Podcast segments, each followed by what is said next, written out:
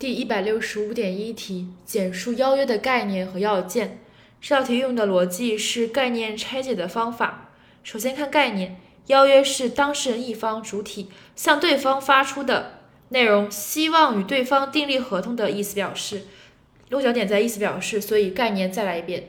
邀约是当事人一方向对方发出的希望与对方订立合同的意思表示。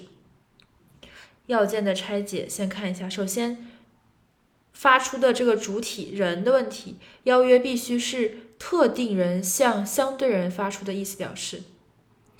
第二点，必须以缔结合同为目的，一个是人，一个是内容。第三，内容应具体确定内容的展开。然后第四，邀约必须表明经受邀约人承诺，邀约人即受该意思表示约束。